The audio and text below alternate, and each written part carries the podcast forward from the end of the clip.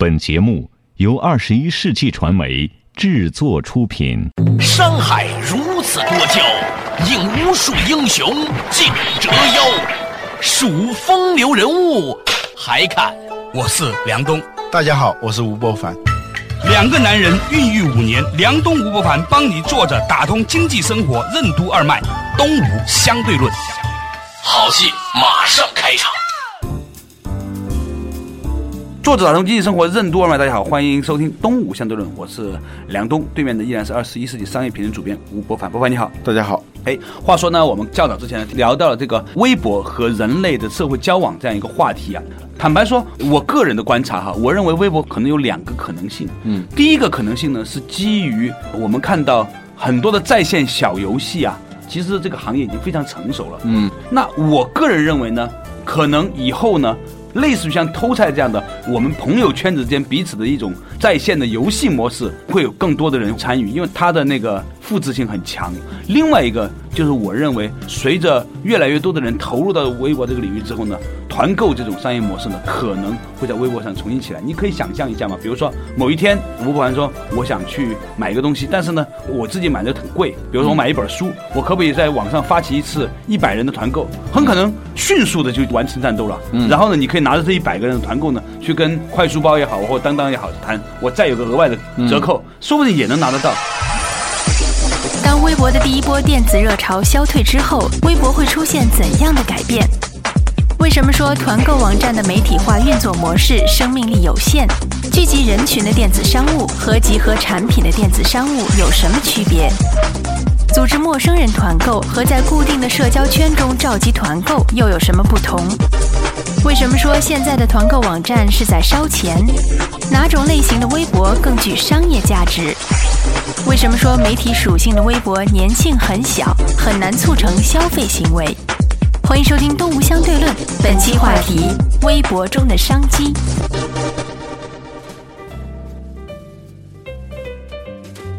所以，我认为团购网站呢，它的寿命会非常短的。嗯，它是一种大规模集中的这种方式，有点媒体化的方式。也是一点对多点，我发出一个信息，嗯，有很多人来响应，对，而不是说购买者本身是一个圈子，他们由于他们的自身已经形成了某种相同的趣味、相同的购买力，对，他们是一种潜在的购买群体，对。啊，他们自发的组织起来，主动的去买一种东西，嗯。这也可以叫团购，虽然现在好像还没有看到这种明显的这种商业模式。我在我在我在研究 Facebook 为什么最近他在做一些事情。Facebook 在收购一些团购网站，包括是在他的 Facebook 的网页上做团购做的很成功的一些公司，他们在把它合并起来。我觉得这一个模式呢，可能会是未来新浪微博这样的已经建立了庞大用户基数的一个平台上的一个应用。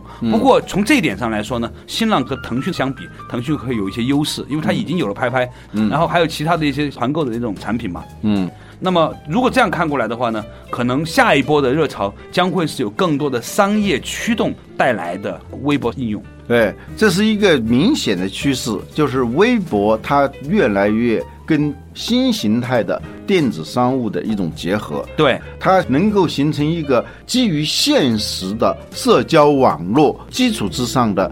一种新型的电子商务，有人把这种新形态的电子商务取了一个名字，嗯，传统的电子商务叫 EC 嘛，对。啊，现在的这种新的电子商务，他们叫 FC 啊哈，FC 就是 Facebook 那个 F 啊哈，它就是说基于一个圈子。在这个圈子里头卖东西，而不是有一个东西来形成一个圈子。在固定的圈子里头卖东西，与由一个东西形成一个临时的圈子卖东西，这两种模式是很不一样的。团购现在基本上是这样一种模式。我们可以看到，整个的电子商务哈分成两大类型，一个呢是像京东商城那样的，因为呢它有足够的集中各种商品的能力，然后仓储、配送、调教。这样的一个，它其实呢是站在了产品这一端做产品集成的。嗯，好了，另外一种电子商务呢是团购模式呢，是集成了人。嗯，然后所以呢，它是把人一起集中打包之后再去卖产品。但是呢，现在我们看到的市场上的这么多的团购公司呢，它自己缺乏足够的用户流量，所以呢，他们要去百度上去买流量。现在团购网站最大的一个成本，就是它烧钱最多的就是。做广告，嗯，拼命的做广告。你看的铺天盖地的，有人认为这种团购模式有点像这个庞氏骗局，嗯啊，不停的要融钱进来，然后来做一些业绩，本身这个业绩是亏损的，对，然后通过做一些业绩呢，要吸引更多的投资来不停的玩下去。但是这个游戏它没有法形成一个正循环，对，反倒是呢，已经拥有大量人群，并且是圈子很固定的社区，这种公司如果介入到。电子商务的团购的时候呢，它会有更大的优势。我们看到 Facebook 是这个样子，腾讯会是这样。我认为新浪微博下个阶段应该也是走向这个方向，因为它已经形成了一个各自比较相对独立的一个一个社区。所以你看到那些粉丝数很多的这些微博主啊，嗯，他们的商业价值是不一样的。比如说有一个人呢发各种的新闻，尽管他影响力很大，但是没有赚到钱。但是如果有一个人他就是做比如说苹果的点评啊，各种产品的测试，然后呢他是很专业的。也许呢，他只有十万的粉丝量，但是他的商业价值很可能比一个一百多万、两百多万粉丝量，但是讲那种家长里短的那种话的那种人的影响力要大得多。前一种呢，就是媒体模式，嗯，它是发布新闻，通过发布各种各样的奇谈怪论啊、闲言碎语啊，包括人生哲理呀，用这些东西来吸引粉丝的。对，这种粉丝呢，实际上是。他并没有认可你这个人，对，或者说在他的所有的需求层面里头，你提供给他的这种信息是最浅层面的。对，媒体属性的这种微博，他的粉丝是由陌生人构成的。对，就博主。跟他的粉丝之间是没有多少交流的，对，呃，粉丝之间也是没有多少交流的，对，顶多是说针对这个事情发表一点评论，对，但他们之间的那种内在的契合度，嗯，内在的那种相似性是比较少的。因为它是一个我们说的叫最大公约数的这么一个群体嘛，对。啊，就是说在所有的东西上都是存在着差别，只在这一点上有共同点的人聚到一起的，嗯，而这一点呢，它又不能够直接的嗯转化为消费行为，转化为消费行为，它不能够形成交易，嗯。啊，那所以这种粘性实际上是很少的。有些人为什么他不停的要发这个微博啊，很累的，嗯，他是要喂粉丝嘛，对，就像那个鱼。你老不喂它就死了嘛？对，你不经常发那些爆炸性的、有轰动效应的那些消息啊、言论的话，这些粉丝就散了。你完全是靠这种东西来聚在一起的，在某种程度上说的不好听，那叫乌合之众嘛。嗯，就是他没有内在契合的这样一个群体。嗯，所以有人总结嘛，说是这个在什么情况下粉丝多啊？有钱的、有名的，还有一个有病的。嗯，对对对对对，有绯闻的，呃，这种就会很多嘛。嗯，比如说有一个人得了一个癌症啊，嗯，他自己后来发了一条微博，嗯，说得了次癌症才增加了三万粉丝，哎，不值得。我觉得这个是一种什么心态，很微妙的啊，就是你要这些三万粉丝干什么呢？这个他属于第一种类型的人，对他需要陌生人对他的关注聚集，这样呢，他就会感到空气很充足。少三万呢，他就会感到比较稀薄。如果再掉三万呢，他就会很难受。嗯，是这样一种状态。所以第一种类型的人，这种总是把自己放在无数陌生人视线里的那种博主，他的微博的价值其实是很低的。对它的这个商业化，顶多偶尔放一些广告，但你一放广告的时候，你立刻引来了很多的反对，对吧？那就走了嘛？对，所以呢，就是以前呢，我们曾经研究过，那个时候是博客哈，嗯，博客类的这个商业影响，我们发现呢，在日本有一些专门做各种专业产品评测的人的博客的商业价值非常大。对，比如说电子产品。比如说汽车，嗯，比如说护肤品、女性消费品，嗯啊这一类的，它作为专业用户，我们称之为就专业用户，它的影响力呢，对企业、对商家和对消费者来说，都可以提供的某种价值。我觉得，如果你是要经营一个专业的、有价值的商业性的博客的话，你可能需要把自己这个专业性的定位更加加强。当然，这是在商言商的角度啊，站在个人娱乐的角度上来说，我觉得其实博客嘛，就是一个心灵日记，你也可以这么定位，那是你自己的想法啊。刚才我们。们讲到了，就是说新浪微博可能会走的两个路线，一个呢是借由现在已经形成了大规模的人群效应呢，发展团购。那团购呢和你的专业性就建立了关系了。另外一个呢就是基于在线的各种的小游戏，这种小游戏呢可以令到大家打发更多的无聊时间。嗯啊，那我认为从现在看过来呢，似乎开发这种无聊小游戏呢，新浪并不会太有优势。嗯，当然，它可以透过开放平台，让其他的做游戏的公司嫁接上来。这也而且这种通过小游戏的方式聚集起来的人群，它的粘性是不够的。嗯，它很容易就是一哄而起，一哄而散。对，这个游戏都是有生命周期的嘛。对啊，或者说人在什么程度上能够成为朋友，他肯定不是在一些最基本的层面上有共通之处的，是吧？你会吃饭，我会吃饭。这个不构成朋友，嗯啊，吃饭的时候来说一件什么样的事情，作为一种什么样的交流，在这个层面上的可能会成为朋友，是吧？成为真正的朋友、挚友，就是那个感情很深的、有依赖性的这样一个圈子，就是我们说的这个同心圆里头，越小的那个圆，越靠近圆心的那个圆，它的稳定性就越强。对，当然了，它数量就可能越少。对，但是呢，它的商业价值呢？在某种程度上，甚至要高过在这个外围的由陌生人偶然的聚集形成的那样一个圈子。嗯，这里头呢，就对于电子商务来说，包括广告啊、公关啊这个行业的人来说，是值得深入的研究的。嗯，更早之前呢，我们看到就新浪微博上常常会传出来一些消息和新闻，这些消息和新闻呢，是一些传统的媒体呢说。没有那么快，或者没有那么深入的。嗯，我们曾经一度认为这是新浪微博的一个优势，不过现在看过来呢，不见得。似乎呢，在媒体上来说，所有的媒体应该受到同一个标准的去要求。嗯，所以你会发现说，慢慢慢慢这个优势在变小。嗯，那我觉得呢，这对于现在来说呢，其实是一个需要非常的留意的一个现象，而且。由于这样的一个情形呢，增加它的这个管理的成本。嗯，那这一点上来说，到底又对新浪微博以及其他的微博有什么样的影响呢？以及对于我们的话语生态带来什么样的影响呢？稍事休息，马上继续回来。东吴相对论，你想了解东吴相对论的最新动态吗？你想和主持人梁东吴伯凡进行交流吗？或者你对我们的节目有什么好的建议？都请登录东吴相对论的官方博客 blog.sina.com.cn/slash 东吴 talk show。如果你错过了播出时间，还可以登录二十一世纪经济报道网站 www.twenty-onecbh.com 进行在线收听。在线收听。什么是微博未来的发展方向和商业模式？数据挖掘和信息还原在微博时代将具有哪些新的特点？什么是社交商务？为什么说微博会大大降低广告营销的成本，并提高其效率？微博社交将对我们的个人隐私产生怎样的影响？又会制造怎样的商机？欢迎收听《东吴相对论》，本期话题：微博中的商机。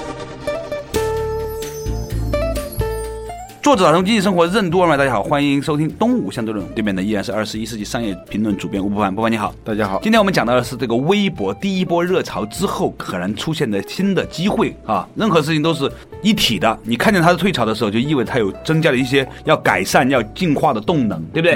那我们刚才讲到，有可能它会向在线小游戏方向发展，也有可能向团购的这种电子商务模式发展。我觉得还有一种可能性就是向数字挖掘模式发展，但这是很恐怖的一件事情。我最近接。接触很多朋友，他们都在跟我抱怨，或者说在互相提醒，说呢很多事情啊，你觉得今天在一个饭局上讲了一句话，在哪儿吃了个饭，明天坐了哪班飞机，后天去了哪里，然后呢，一个陌生的人，任何一个人都可以打开你的微博，把你不同时间的生活碎片呢集合到一起，然后呢，再把你所关注的那些人。然后呢，关注你的人彼此间有关的信息，因为现在搜索引擎已经加入到微博这个里面来了嘛，就是说呢，会慢慢慢慢搜出来。然后呢，就像郭美美事件一样，他根本没有想到，他平常的那些这么多无意识的行为，可以被还原成如此庞大的一个社会事件。嗯，你看似无意当中透露的那些痕迹、踪迹，这种碎片化的信息，对，会被有心的人。进行全息式的还原，对，一旦还原以后，连你自己都不知道，原来真正的泄密者是你自己。对，有一次做旅游的一些朋友跟我们讲，他说他们想向一些人推销某一些旅游产品的时候，已经很简单了。他只要看一下这些人经常去的什么地方，大概就知道他的乐趣。比如说，如果一个人经常在他的微博里面讲讲喝红酒啊什么事情的时候，他可能就是一个红酒之旅，就会发动到他的平台上去，对不对？嗯。那么如果是这个样子的话呢，你会慢慢慢慢发现呢，有一些公司有可能会发展出一种新的商业模式，就是说，微博本身可能不赚钱，但是透过挖掘微博上那一些有价值的人的个人信息，而还源出一些商业信息来呢，可能是一个非常庞大的生意。嗯，过去啊，一说到那个数据挖掘啊，我们可能就想到有一种职业，嗯，就是间谍。嗯，间谍呢，好多间谍并不是像零零七那样惊心动魄的，就找帮女郎来谈恋爱，这是不可能的。大部分的间谍其实做的是非常平淡的事情。对，有一类间谍，他专门捡那些废纸，嗯，捡某个机构的这种废纸。对啊，或者是在某些类型的人群经常出没的场合，比如说餐厅呐、酒吧呀，他到那儿去待着待着听啊。有的呢他变成一个服务生，就在那个餐厅里头、酒廊里头服务。他能听到的呢，都是一些边缘化的、碎片化的信息。比如说，我常常跟你们报社的人说，你们随便一个人到中国大饭店的香格里拉的那个大堂啊，做一个帮人家倒水的那个女孩子啊，你能听到中国绝大部分的商业谈判和私募基金经理的对话。就我认识的那些做私募的人，全在那几个地方聊天的，每次去都能碰见那些人的。嗯，很恐怖啊。嗯。这种碎片化信息的还原呢，就是他们要做的事情。对，从废纸里头发现重大的信息，甚至是从那些很公开的、很正面的那种渠道里头，对，发现那种隐秘的信息。这种信息你都是无意当中说的啊！我们曾经讲到过这个大庆油田，美国人确定这大庆油田的位置，就是从我们的人民日报上发现的。当时怎么回事呢？哎，我们当时只是说对外宣布我们发现了一个大油田，但是没有说具体位置，因为担心这个美帝国主义搞破坏嘛。对。但是那些报道啊，就大量的写这个铁人王进喜啊，写那些先进事迹那些报道，经常会在。我们这些大报刊上都刊登，那记者写的时候，他就会无意当中透露一些信息啊。王进喜到了马家屯，嗯，那个积雪都没过膝盖了，嗯，哎，就这么一句话。首先，马家屯这个屯是什么？嗯，就是东北特有的说法。对，在几月几号这个时间跟这个积雪之间一对应，哦，这个可能还不是东北南部的，嗯。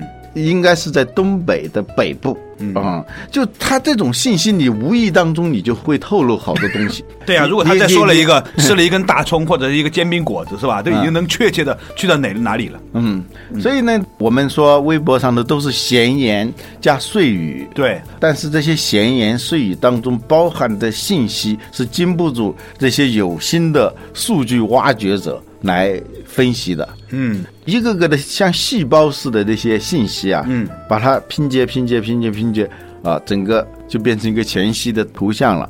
这种全息的图景对于商业机构来说呢，它是非常有价值的。对，因为对于商家来说，再没有比清晰完整的了解消费者个人的信息更重要的事情了。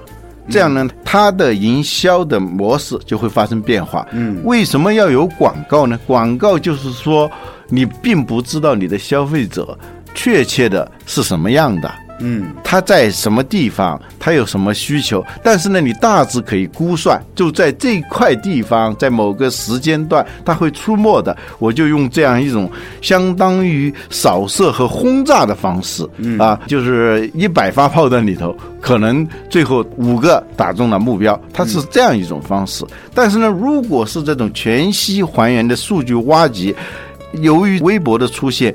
就会大大的降低它的营销成本，同时也大大的提高它的营销的效率。嗯，而且最重要的是，它不仅仅是一个营销，它甚至是把营销跟销售跟整个的交易行为完全连接起来。对，所以呢，就是说，我觉得呢，数据挖掘可能是微博下面一个进一步的一个东西哈。嗯，这是这种 FC。也就是社交商务将会兴起的一个重要的原因。还有一个更可怕的东西，这个东西是什么呢？现在越来越多人呐是在用手机发微博。嗯，你知道这意味着什么吗？嗯，就是说现在有很多的所谓的各种的应用软件，你可以下载的。嗯，这些应用软件呢，大部分的应用软件是受允许的哈，但是呢，你不能加进中啊，中间有一些无良的。开发商，无良的软件生产商呢，他会把一些木马程序呢装到这样的一个里面去。嗯，你想想看，在你的手机里面随时随地的装着一个小雷达，向外界在发射，你今天这个地方去到哪儿了？因为它可以跟你的手机捆绑啊。你透过你的手机还去了什么网站了？嗯甚至如果它还带有某种的窃听功能，你的电话是怎么样打出去的话，这个是一个多么恐怖的事情。嗯，所以现在我们看到。未来人类的可能很大的一个隐忧，或者是那个风险，就在于说，每一个人身上真的是不是揣着一个手机，而是揣着一个手雷。